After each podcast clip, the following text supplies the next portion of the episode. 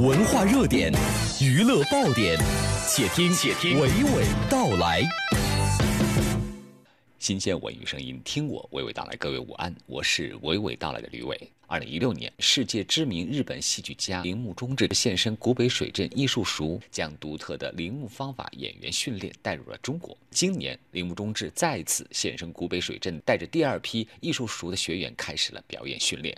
我就和铃木忠志先生有了这样一番关于表演艺术的对话。今年呢和去年不一样，报名的人很多，然后从这些众多的报名的人当中，我们选出来的这些人，可能专业教育的这个水平呢比去年大概也好，所以他们的那个身体素质都比去年感觉要好多。那是不是因为去年经过一年的积累啊，就是铃木老师这个训练场的那种感觉，嗯，也被更多人知道，然后再加上古北水镇这个长城剧场一个特殊的一个地理环境，会给更多的人来期待。铃木老师，这个训练课上的一些比较有意思的、比较独特的一种艺术的感知，那么他在这个互动的时候，学员们的这种领悟能力啊，或者这种这种反馈能力，他满意吗？我不能说就是说所有的人都很好，当然当中会有一些不是很理想的一些人，但是呢，就是从从整体水平来看的话，他们的理解能力啊，什么各方面都是很强的。我在前年看的那部剧当中，那个主演就是中方的演员哈，也是他的学生，表现的非常的就是很专业了，而且应该是他目前来说是比较满意的学生之一。那么未来包括今年这一届学员里边，他会不会有这样的期待？当然了，填充是很满意的，就是，呃，就是说，在这些学生里面，他说我，他觉得也是会有好的这个演员啊，比较很素质很好的人会出现的。呃，之前呢，他一在那个美国呀、德国、啊俄罗斯啊，或者包括韩国，他都教过一些训练。当然了，他在那个就是美国呢，就是有一些素质，就是经过训练，素质一些很有一些素质很好的演员会就是表现出来。那因为美国他们都是就是说经过严格的选拔的，也是这次。也会有好的这个演员会出现的。嗯，作为观众，我本身看铃木老师的戏啊，他不光是内心戏比较丰富，他其实还非常注重演员的这个肢体的节奏。嗯，那我想请教一下铃木老师，在当下的国内，就是他目前了解到的中国的戏剧演出的市场当中，哈，他的这个训练方法，他对推动我们自己就是中国国内的戏剧创作，嗯，有没有比较特别的地方？他觉得他的这个训练方法是一定会对这个中国的这个戏剧是有帮助的。呃，主要就是看这个就是使用的人，导演他那个了解或者掌握了这一套训练方法以后，他怎么样能够把它运用到他的这个戏剧里面去，这个很重要。嗯嗯，我们也知道铃木老师，他也是中央戏剧学院的非常呃著名的，还是比较早的一个名誉教授哈。他觉得在古北水镇。这个训练学员和去学院里边去训训练，他有什么样不同的享受？它有两点不同。第一个呢，就是说，呃，中央戏剧学院呢去做训练的时候呢，是中央戏剧学院选出来的人让他来训练。那么在这里呢，是他自己亲自选出来的人，他给他们做训练。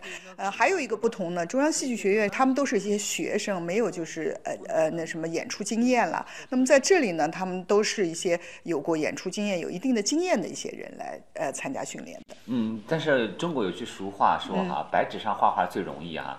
嗯。然后林木老师。喜欢挑战那种已经被画了很多种的，然后再去调吗？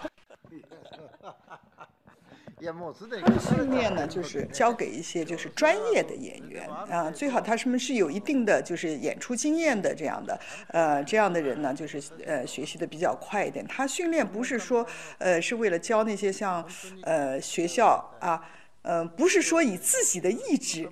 进的这个就是想想要做演员的这个意志进到这个学校的这些人为对象的，有些人他可能进到学校是嗯呃是为了什么其他的目的进到学校，或者是怎么样？我没有进考到考到其他的学校，又考到这里的，他是这个意思，你知道吗？就是说你要有要坚持自己的戏剧的这个喜欢戏剧的，坚持理想的这样的人。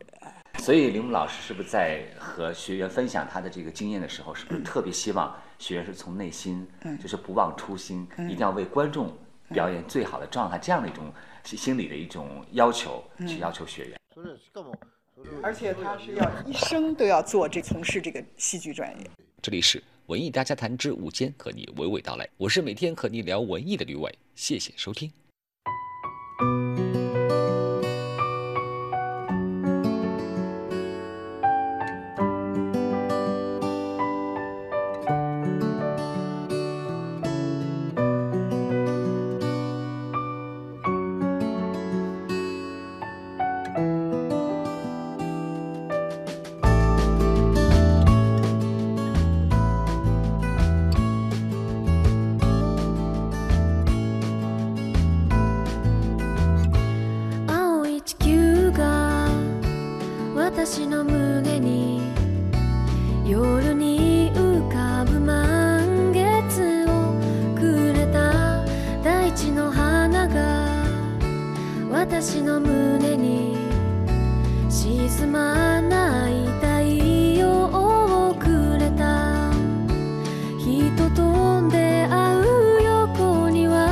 好的，以上是今天文艺大家谈要跟您分享的全部节目内容了。感谢您的收听，也欢迎您明天同一时间十二点继续锁定文艺之声 FM 一零六点六，收听文艺大家谈。我是小东，我是小昭，再见。再会。文